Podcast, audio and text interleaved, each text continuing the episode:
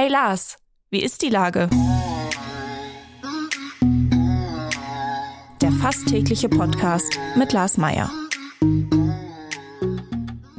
Wie ist die Lage? Unser fast täglicher Podcast in Kooperation mit der Hamburger Morgenpost, der Gute-Leute-Fabrik und Ahoi Radio spürt tagesaktuellen Fragen nach. Mein Name ist Lars Meier und ich rufe fast täglich gute Leute aus Hamburg an. Unser Werbepartner, der das diese Woche möglich macht, ist HVV Switch, die Mobilitäts-App für Hamburg. Mit HVV Switch kannst du Mietautos und E-Scooter verschiedenster Anbieter freischalten und das alles entspannt in einer einzigen App. Und wenn du mal nicht selbst fahren willst, kannst du auch bequem den Moja Shuttle Service buchen. HVV Switch, alles außer Fliegen. Das war Werbung. Herzlichen Dank. Heute befrage ich den Gründer des Health Tech Startups Famcons und das ist Christian Lesjak. Ahoi, Christian. Hallo, vielen Dank für die Einladung.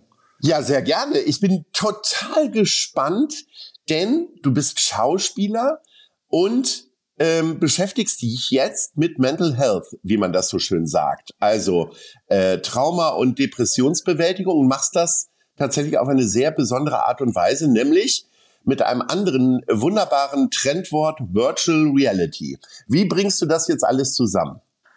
Ganz genau. Da muss ich noch zum Schauspieler dazu sagen, ich habe früher sehr viel Theater gespielt, Berlin, deutsches Theater und in Wien am Theater. Und das ist aber schon sehr lange nicht mehr mein Hauptspektrum. Das war während der Studienzeit, das war parallel, hat mir sehr viel Freude bereitet. Und da bin ich aber schon länger nicht mehr drinnen sozusagen. Ich habe aber sehr viele interessante Komponenten aus der damaligen Zeit mitbekommen.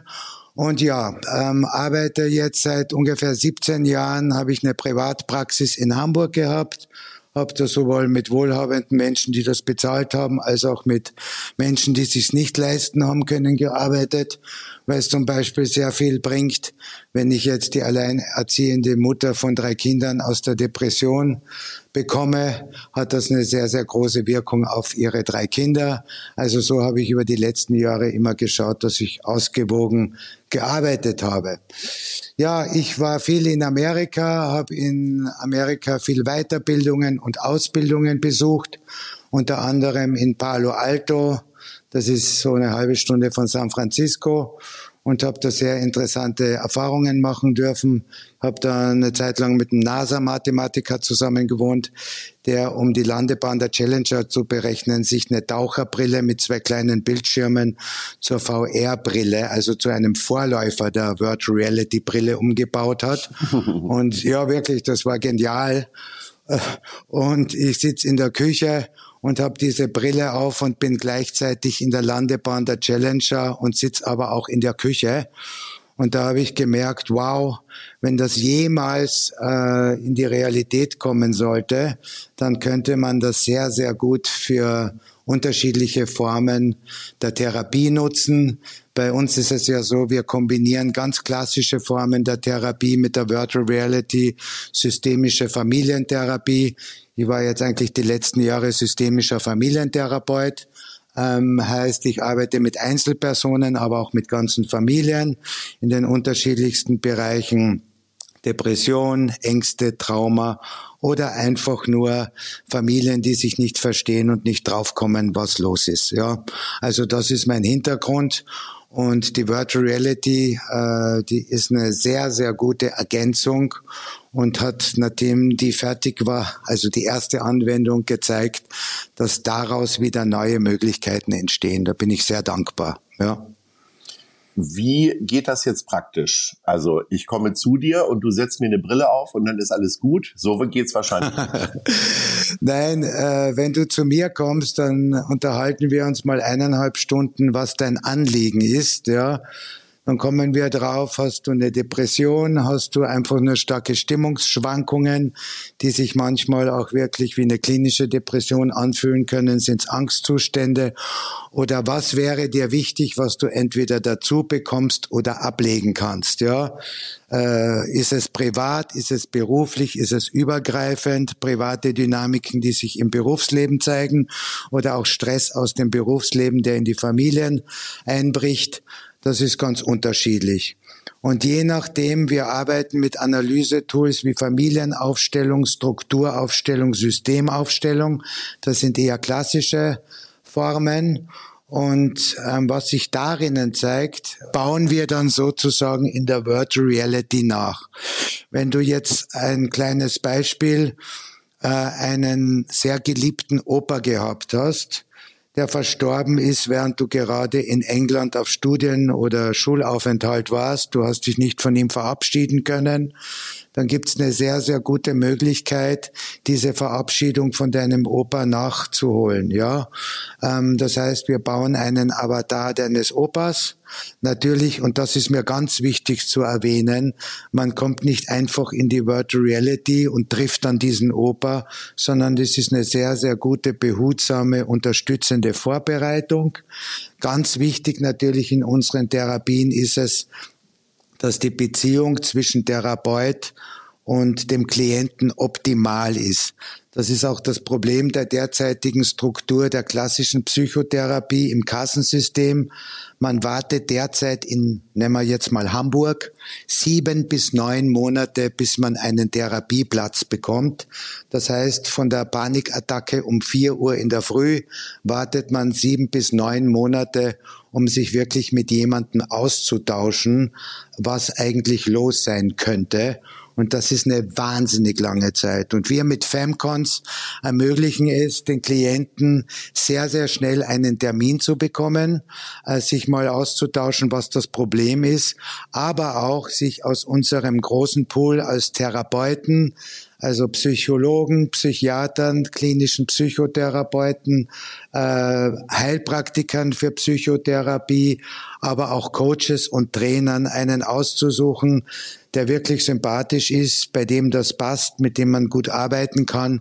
Und dann kann man mit dem loslegen und wird von diesem Begleiter sozusagen sehr unterstützend und zugewandt in die virtuellen Welten begleitet und kann dann sehr aufwendige Prozesse im normalen Therapieverlauf viel schneller und gründlicher in der Virtual Reality in Begleitung dieses Therapeuten sozusagen absolvieren. Also es ist nicht eine reine VR-Anwendung und da drinnen löst sich alles, sondern es ist immer individuell auf den Klienten zugeschneidert mit seiner individuellen Thematik und begleitet von einem sehr guten, hinzugewandten Therapeuten oder auch Coach. Du hast gerade gesagt, sieben bis neun Monate wartet man auf einen Therapieplatz. Ähm, haben wir zu wenig Therapeuten oder haben wir zu viele gesellschaftliche Probleme? Das ist, äh, das liegt auf beiden Seiten sozusagen. Ich meine, ähm, in Deutschland, ich komme ja ursprünglich aus Österreich, in Deutschland wird der Zugang, um wirklich Psychotherapeut zu werden, ähm, der ist in Deutschland wesentlich aufwendiger, als es in Österreich der Fall ist. In Deutschland muss man fünf Jahre Psychologie studieren. 1,2 ist, glaube ich, der Zugang äh, Notendurchschnitt zum Psychologiestudium. Das trennt schon einmal sehr viele vom Psychologiestudium. Und dann kommt es noch dazu, dass man vier Jahre eine psychotherapeutische Ausbildung absolvieren muss. Ähm, also es ist ein sehr, sehr aufwendiger Zugang zum Psychotherapeuten. Ähm, und auf der anderen Seite sind natürlich in den letzten Jahren äh, wirklich die Themen auch noch einmal anständig angestiegen durch Corona, durch diese, ich mag den Ausdruck nicht so gern, aber Polykrise, äh, die auch die Leute ziemlich beeinflusst, die im Grunde wirklich jetzt nichts zu befürchten hätten, aber durch diese Unsicherheit treten gewisse Sorgen und Ängste auf, die vielleicht früher nicht so verstärkt da waren. Und durch die vielen unterschiedlichen Ebenen, digitale Ebene, private Ebene, zu Hause, berufliche Ebene, kommt sehr viel auf das Gehirn und auf das Herz zu, was man äh, praktisch unterschiedlich wahrnehmen muss.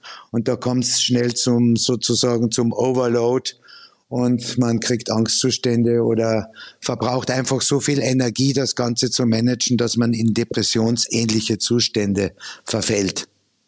Was kann ich denn tun, wenn ich merke, mir geht's ähm, kopfmäßig nicht so gut und ähm, weiß aber, ich kriege in neun Monaten erst einen Therapieplatz. Also nur spazieren gehen und kalt duschen wird ja nicht helfen. Also, da gibt es ja mehrere Möglichkeiten. Es hat jeder im Umfeld irgendjemanden, der solche Phasen mal durchlebt hat. Man sagt, jeder Zweite durchlebt mal eine Krise. Also dieses Thema ist ja nicht ungewöhnlich und es gehört auch ganz normal zum Leben dazu. Das Beste ist, man kann sich mit irgendjemanden mal austauschen. Ob es jetzt die Ehefrau ist, ob es jetzt ein guter Freund ist wie auch immer. Es geht mal drum, das Ding aus dem eigenen Kopf rauszukriegen. Da wir aber sehr zur Disziplin, durchhalten, das wird schon nicht so schlimm sein und so weiter erzogen sind, erfolgt dieser Moment der Offenbarung relativ spät und wenn man mit seinen eigenen negativen Gedanken sehr viel Zeit alleine verbringt, dann verstärken sich teilweise diese Dynamiken. Also das Beste ist, man findet schnell jemanden, mit dem man drüber sprechen kann. Man erfährt auch inzwischen über alle möglichen Portale, was ist eine Depression, was ist eine Panikattacke, man kann sich da informieren. Aber wichtig ist, dass man sich möglichst schnell offenbart, äh, jemanden, dem man vertraut und da geht es gar nicht darum, dass das unbedingt der Vollprofi sein muss, sondern einfach, dass man es einmal nach außen bringt und nicht mit seinen eigenen Gedanken um dieses Thema kreist, weil das oft die Dynamiken nochmal verstärkt.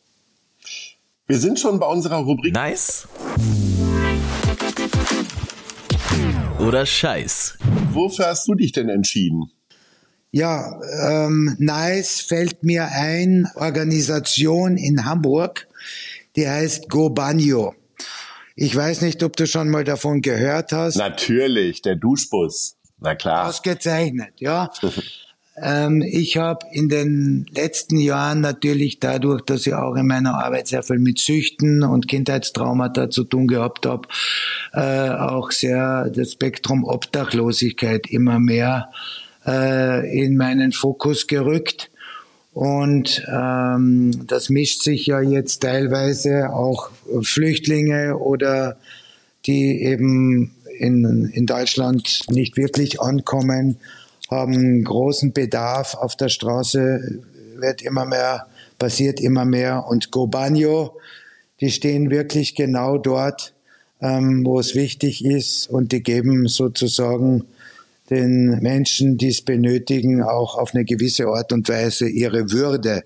Und die Würde ist auch in unserer Arbeit ein Riesenthema. Die Würde zurück, indem sie sich duschen können, sich wieder halbwegs auf Vordermann bringen, ihre verdreckten Klamotten dort abgeben, neu eingekleidet werden.